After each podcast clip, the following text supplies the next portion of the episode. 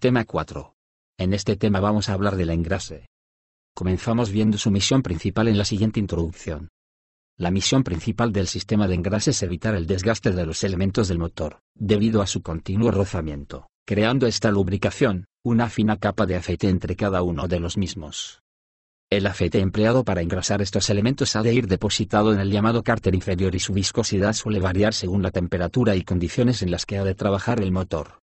Se puede decir que la duración y perfecto estado de funcionamiento de un motor, están condicionados en un elevado tanto por ciento a la perfección con la que se efectúe el engrase. Punto número 2. Aceites. Los aceites empleados para la lubricación de los motores pueden ser tanto minerales, obtenidos de la destilación del petróleo bruto, como sintéticos.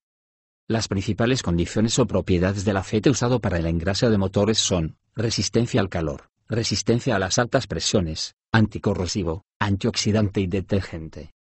Por su densidad los aceites se clasifican en, espesos, extradensos, densos, semidensos, semifluidos, fluidos y muy fluidos.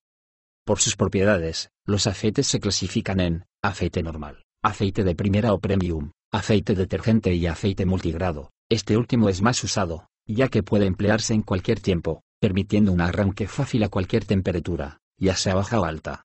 Los aceites sintéticos aunan las propiedades detergente y multigrado. Existen en el mercado unos aditivos que suelen añadirse al aceite para mejorarlo o darle determinadas propiedades. El fin de estos aditivos es que el polvo de estos productos adhiere a las partículas en contacto, haciéndolas resbaladizas. Los puntos principales a engrasar en un motor son paredes de cilindro y pistón, bancadas del cigüeñal, pie de biela, árbol de levas, eje de balancines, engranajes de la distribución. El cárter inferior sirve de depósito para el aceite que debe engrasar todos los elementos. En la parte más profunda lleva una bomba que movida por un eje engranado al árbol de levas, lo aspira a través de un colador. A la salida de la bomba, el aceite pasa a un filtro donde se refina, y si la presión fuese mayor de la necesaria se acopla una válvula de descarga.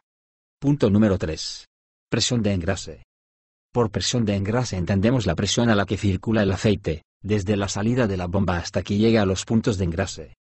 Esta presión debe ser la correcta para que el aceite llegue a los puntos a engrasar, no conviene que sea excesiva, ya que aparte de ser un gasto innecesario llegaría a producir depósitos carbonosos en los cilindros y las válvulas.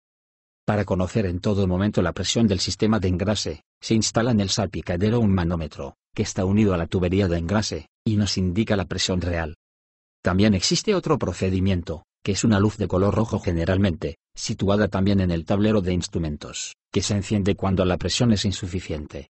Punto 4.4. Sistemas de engrase.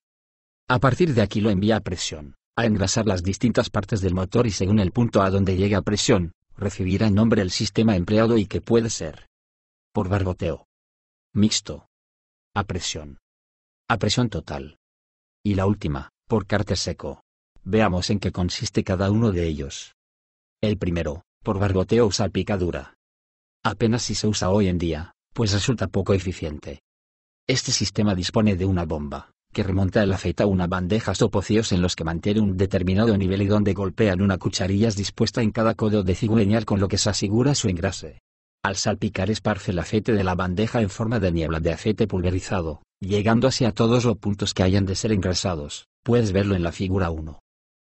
De este sistema de engrase se van a aprovechar los demás sistemas en cuanto a la engrase de las paredes del cilindro y pistón. Sistema mixto. En el sistema mixto se emplea el de barboteo y además la bomba envía el aceite a presión a las bancadas del cigüeñal. Sistema presión. Este es el sistema de engrase más usado.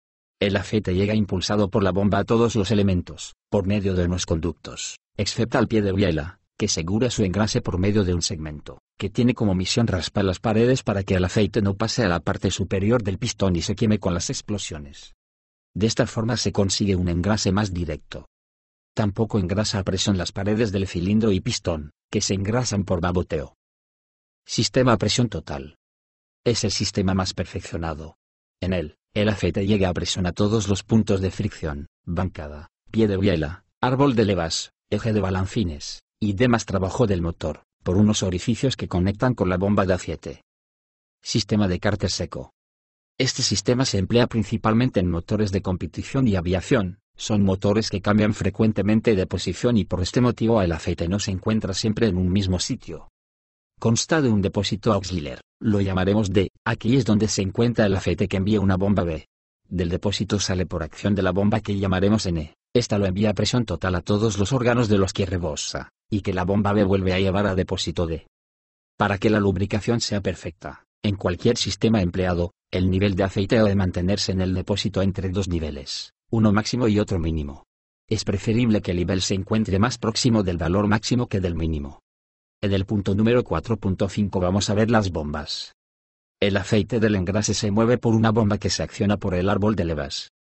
Se encuentra en el cárter, sumergida en el aceite que éste contiene.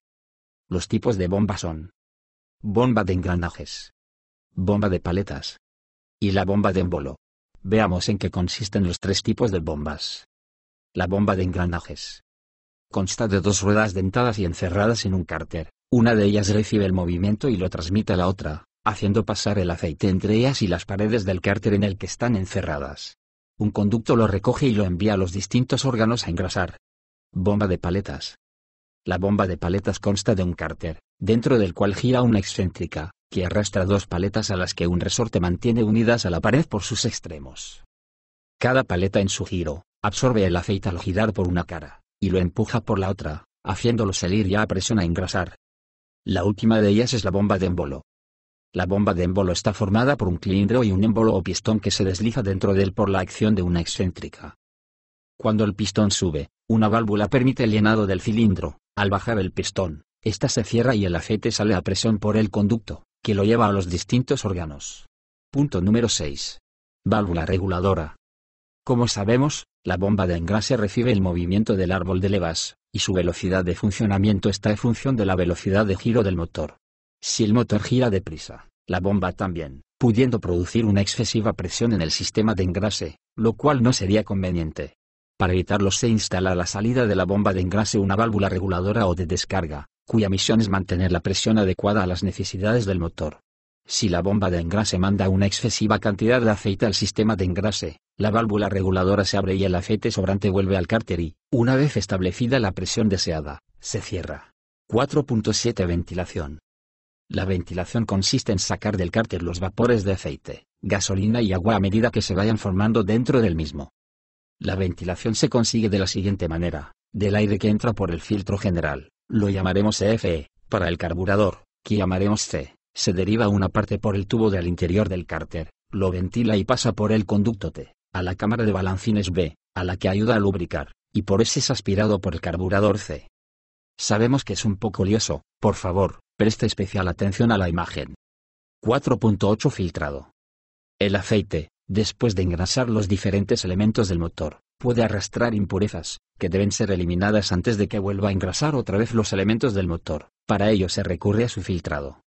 El aceite se filtra antes de llegar a la bomba de engrase para que una vez ésta lo mande a los distintos elementos, y antes de llegar a ellos, pase por otro filtro constituido por un material textil poroso donde quedan retenidas las impurezas. Este filtro hay que cambiarlo cada cierto tiempo, pues las partículas en él depositadas pueden llegar a obstruirlo, lo cual hace que el aceite pase directamente a los elementos a engrasar lleno de impurezas. Veamos el último punto del tema, el número 9. En este punto vamos a hablar del cambio de aceite. La ventilación del cárter y el filtrado no basta para impedir que poco a poco se vaya estropeando el aceite, por lo que llegado el momento es necesario su cambio. Este cambio ha de hacerse a los 3.000 kilómetros normalmente en invierno y a los 1.500 en verano, o según las normas del fabricante, tipo de aceite o tipo de vehículo. En la actualidad existen aceites que con los modernos sistemas de filtrado permiten espaciar las renovaciones o cambios entre los 5.000 y los 10.000, incluso a los 30.000 kilómetros. Con esto hemos terminado el tema 4. Ahora te recomendamos realizar el test de aprendizaje para ver tu evolución. Si te ha gustado, ayúdanos a mantener la aplicación, por favor, comparte esta aplicación con tus amigos y valórala en la tienda de aplicaciones. Son unos pocos minutos para ti, pero significa mucho para nosotros. Muchas gracias. Recuerda, puedes crear tus propias aplicaciones para Android ellos en creatusapps.net. Nos vemos en el siguiente tema. Hasta luego.